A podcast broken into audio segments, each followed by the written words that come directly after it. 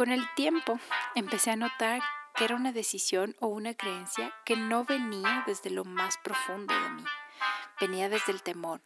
Y para ser brutalmente honesta, venía desde el egoísmo, de saber que tendría que entregar mi vida a alguien más de manera incondicional.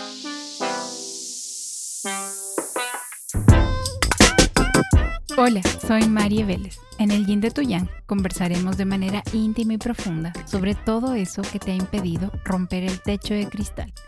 Porque el solo hecho de empezar a cuestionarte ya tiene el poder de cambiar tu camino. En este espacio conversaremos sobre el rol de la mujer en los negocios, el balance de la vida personal y laboral, el balance de la energía femenina y masculina y también de esos rasgos de liderazgo que son indispensables para romper las barreras invisibles que te han impedido crecer. En el episodio de hoy conversaremos sobre nuestro lado femenino, cómo eso se conecta con este rol innato que tenemos de cara a la maternidad. Quiero contarles cómo fue mi proceso de escuchar esa parte de mí todos los temores que viví y cómo al final agradezco que mi lado femenino habló más alto de lo que yo lo pude silenciar. ¿Qué significa vivir en tu lado masculino?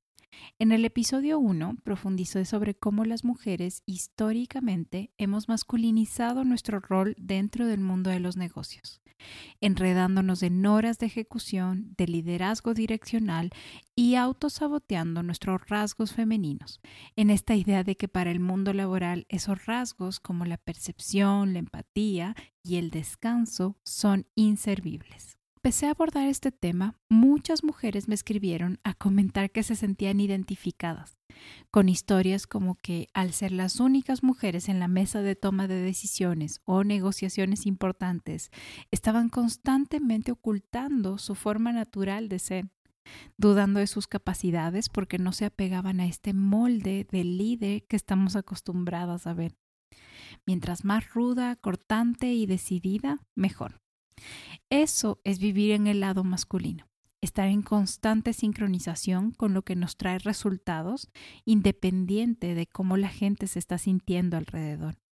Pero nuestro cuerpo, nuestro ciclo, nuestra historia se sincroniza con nuestra esencia femenina.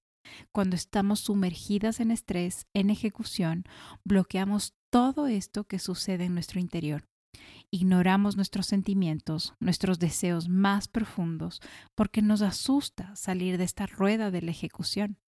Lo impresionante es que este dominio de nuestro lado masculino tiene implicaciones físicas. Por más de tres años estuve trabajando desde esa rueda de la ejecución, donde no te detienes a analizarte como mujer, donde quieres solo obtener más. Resultado de esto, había dejado de lado o ignorado o silenciado gran parte de mí. Esa parte de mí que quería ser mamá. Estaba callada, no hablaba, no estaba siendo escuchada. Siento que es común que a la mitad de nuestros veintes esa no sea la idea que más nos quita el sueño. Estamos concentradas en los estudios, el trabajo, nuestra propia estabilidad emocional y nos desconectamos de ese instinto maternal, yo pensaba que ese instinto nace cuando somos mayores o estamos maduras.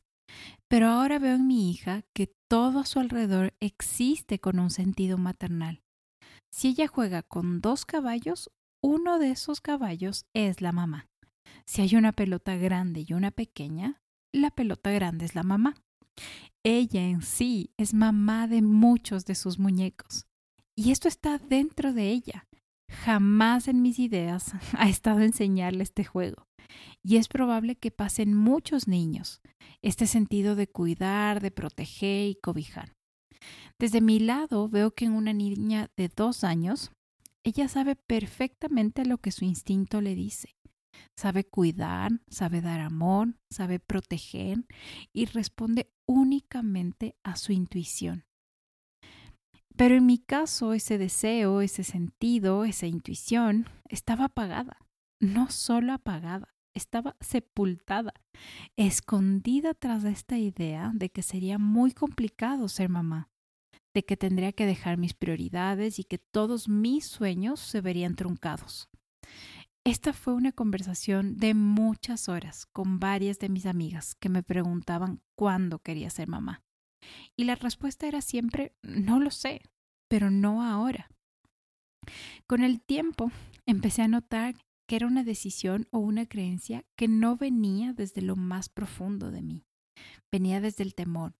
Y para ser brutalmente honesta, venía desde el egoísmo, de saber que tendría que entregar mi vida a alguien más, de manera incondicional. También cuando en uno de los episodios hablé de que como mujeres somos principalmente femeninas o principalmente madres, también hubieron personas que me escribieron a decir que no todas las mujeres quieren ser mamás. A lo cual mi respuesta es que eso está absolutamente bien. Y en realidad a lo que yo me refería era a este instinto maternal que llevamos, que sea que tengamos hijos o no, lo extendemos a nuestros seres queridos, a nuestras mascotas, a nuestros hermanos, a nuestros primos, a los hijos de nuestras amigas, a nuestros sobrinos. Entonces, ese instinto maternal es el que nos define como género, con una suavidad que no se encuentra en ningún otro lugar. Cuando finalmente empecé a entender esta polaridad que tenía en mi mente sobre enfocarme en mí, noté que era una posición más egoísta, un poco más sola. Y por el otro lado, pensar en este dar a alguien más con un sentido absoluto de entrega, no solo que el pensarlo me asustaba, también me asustaba la realidad de qué sería de mí y cómo lo podría manejar.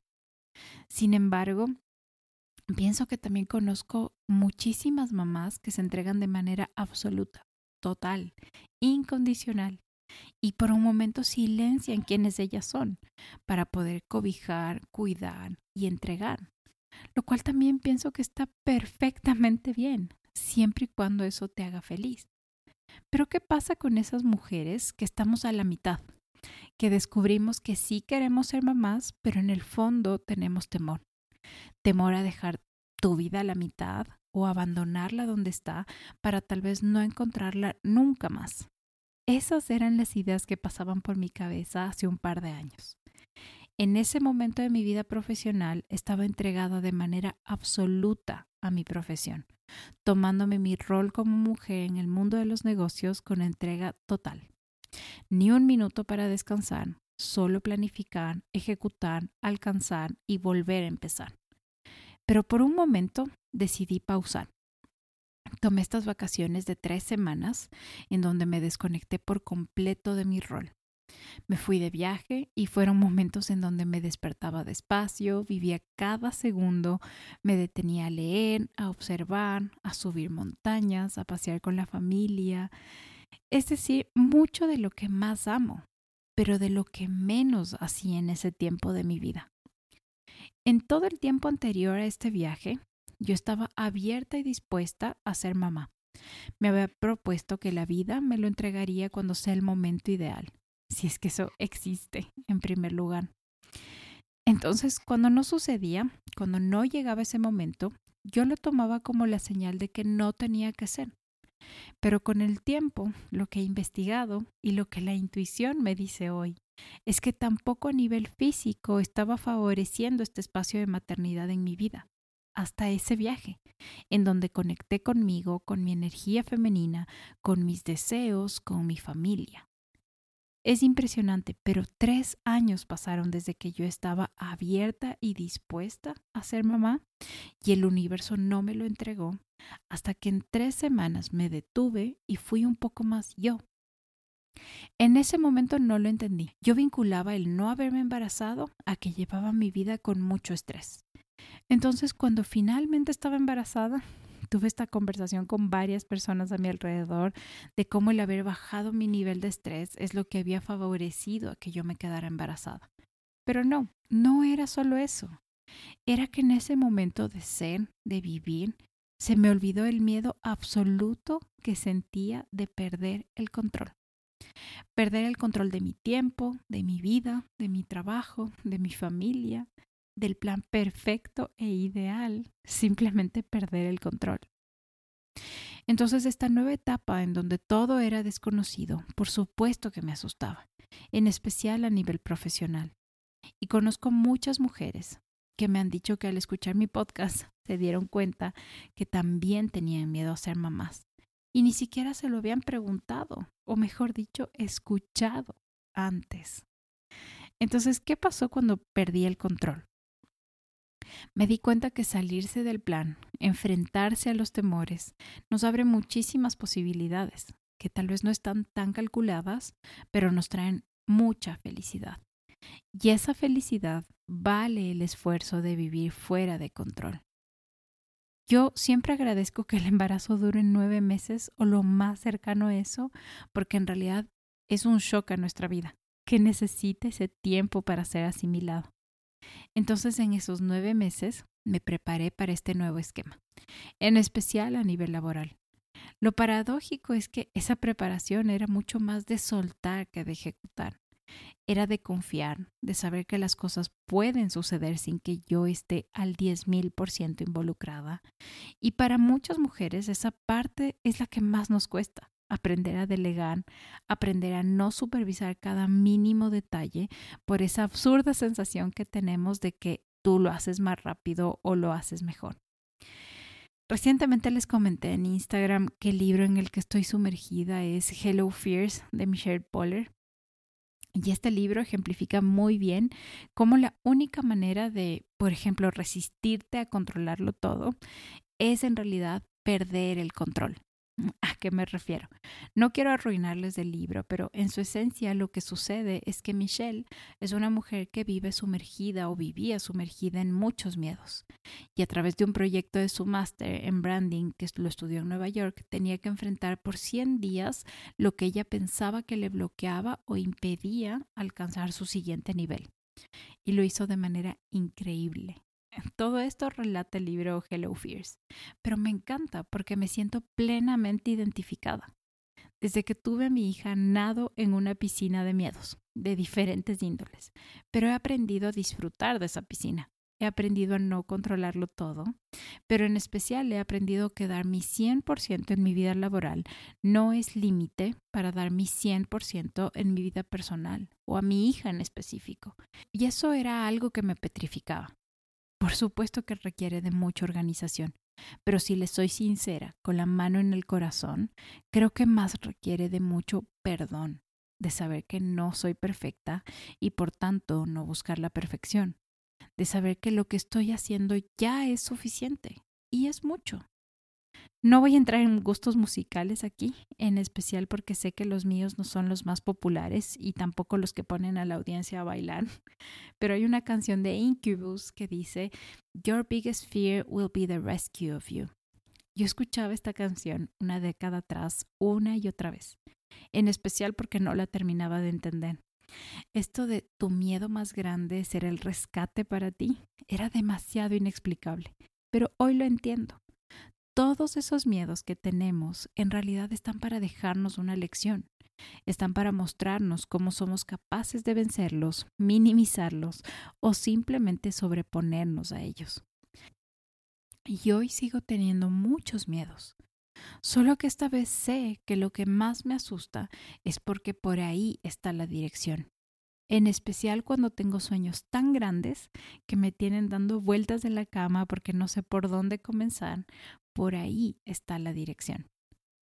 Conozco algunas mujeres hoy que están en esta misma situación, ya sea que están petrificadas por la soledad de convertirse en mamás y lo que eso podría significar, o están embarcadas en esos nueve meses de preparación y aún ahí tienen miedo. La maternidad ha sido glorificada como este algo que cada uno lo sabe hacer o que cada una tiene su manera pero creo que también es importante que las mujeres que hemos pasado por ahí, o en especial por esa misma sensación, contemos que también nos sentíamos así. Y mi mejor consejo es que todo se va a acomodar, siempre y cuando tú te escuches a ti, a lo que tu instinto te habla, y que dimensiones tu futuro del tamaño que tú lo quieras. Sea que eso signifique quedarte en casa y no trabajar nunca más, está bien. Adaptar tus horarios a un trabajo freelance está bien. Pedir ayuda para seguir trabajando al mismo ritmo que antes está bien. Lo único que no está bien es dejar de escucharte, minimizar tus ideas, tus intereses en pro de cumplir. Incluso si tu idea hoy, antes de tener un bebé, es que quieres seguir al mismo ritmo a nivel laboral y luego cambias de opinión, está bien. Toco este tema en especial porque me ha sorprendido la cantidad de mujeres que, uno, me han escrito a comentar sobre este temor, dos, creen que es imposible seguir siendo una buena profesional una vez que te conviertes en mamá, o tres, piensan que yo lo tengo todo bajo control. Entonces, como lo decía hace un momento, mucho más que organización, lo que necesitas es perdón es ser más suave contigo y ceder en esas pequeñas cosas en las que no lo vas a hacer tan bien. Que a mí me encantaría estar 24/7 con mi hija, a veces sí. Pero si soy brutalmente honesta, también a veces no. Porque hay estas 80 mil otras cosas que me hacen ser quien soy. Y ser mamá es una parte de eso. Y aprender a escribir esta fórmula de mi vida ha venido acompañado de ser muy transparente conmigo misma y decirme las cosas en voz alta, sin temor a lo que todos puedan pensar. Estoy segura que muchas mujeres sienten culpa de pensar así, y entiendo de dónde puede venir. Pero yo de esto no siento culpa, porque es lo que me hace quien soy. Y lo más importante es que esta no es la receta para la vida perfecta, es la receta para la vida que yo quiero vivir. Entonces, en esta fórmula que yo me ideé, que creé a mi manera, se siente maravilloso tener un full-time job, ser mamá, esposa, montañista el fin de semana y también trabajar en mí. Crear este espacio para conversar con cientos de mujeres que quieren tener esta conversación. Y digo cientos de mujeres y aún no lo puedo creer, porque es surreal ver las cosas que has soñado o planificado o finalmente tomar acción. Pero esa parte de que los sueños se concreten solo sucede cuando eres muy específica con lo que quieres alcanzar y trabajas muy duro para ello. Y para quienes han escuchado ya varios episodios de El Yin de Tu Yang podcast, saben que no me gusta irme de este espacio sin dejarles algo concreto para que lo puedan practicar. Ayer en un post les hablé de este tema, pero como el algoritmo de Instagram aún no es mi mejor amigo y no muestra mi contenido a toda la gente con la que he conectado, se los voy a repetir. Inspirarse es el camino, pero si tú no tomas acciones concretas, nadie lo puede hacer por ti. Leer te da nuevas ideas, pero si tú no las implementas, nadie lo puede hacer por ti. Ver deportes en la televisión es una buena manera de aprender de los mejores, pero si tú no vas a la cancha, nadie lo puede hacer por ti. Lo mismo pasa con las redes sociales o con este episodio. Puedes ver, puedes admirar muchas cosas, pero si tú no lo implementas, nadie lo puede hacer por ti. Entonces me encanta crear o rodearme de esta comunidad de mujeres que tienen sed de más, que han decidido no vivir bajo el molde que nos implanta la sociedad, sino cuestionarse cuál es la vida de sus sueños. Pero quiero ser muy enfática en que en el desarrollo personal puedes tener guías, mentores, psicólogos, coaches, lo que tú decidas. Pero mientras no trabajes de manera activa en el ser dueña de tu vida, ningún cambio va a suceder. Y en este episodio dediqué mucho tiempo a hablar de la maternidad porque parte de romper el tabú sobre las mujeres exitosas en el mundo laboral es aterrizar a la realidad de que somos mujeres como todas las demás, con los mismos miedos, las mismas complejidades y saber que cuando algo es posible para una, eso lo hace posible para todas. Lo que quiero decirles a todas esas mujeres que tienen miedo a ser mamás es que la vida se acomoda a todo lo que tú decidas acomodar. Es que las cosas tal vez no se ponen más fáciles, pero sí se ponen bastante más hermosas. Y que si logras una maternidad acompañada, tu vida no se va a detener. Tómate ese tiempo de maternidad con toda la energía femenina que lo puedas tomar. Saborea el momento, no pienses en nada más. La vida luego se volverá a acomodar.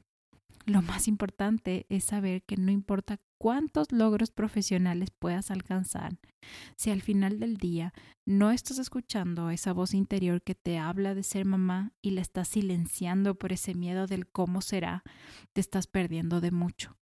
Y cuando pasen 10 años y mires atrás, asegúrate que tus decisiones de hoy sean las que luego te hagan sonreír. Si eres una de esas mujeres que se siente exactamente así, no dudes en escribirme. estoy especialmente emocionada de conversar con mujeres que necesitan esa ayuda extra. Ese empujón que lo tienen adentro, pero que cuando suena desde afuera, finalmente hace sentido. Me encanta compartir este espacio con ustedes, entrar profundo en nuestros sentimientos y saber que en el fondo muchos vivimos cosas con las que nos podemos identificar. Comparte este episodio con esa amiga que sabes que lo puede necesitar. Usa mi link marieveles.com slash podcast y también puedes seguir a El Yin de Tu Yang en Spotify o suscríbete a tu aplicación de podcast preferida. Conecta conmigo en Instagram en arroba marieveles.m. Te invito a que conversemos. Estoy siempre dispuesta a acompañarte en la fase del camino en la que te encuentres. Estoy segura que tenemos mucho por compartir. Recuerda que para descargar mi ebook con 6 tips sobre balance y productividad, lo puedes descargar gratis en www.marieveles.com. Que tengas una semana en donde encuentres a esa mujer centrada, equilibrada y brillante. Hasta la próxima. Thank you.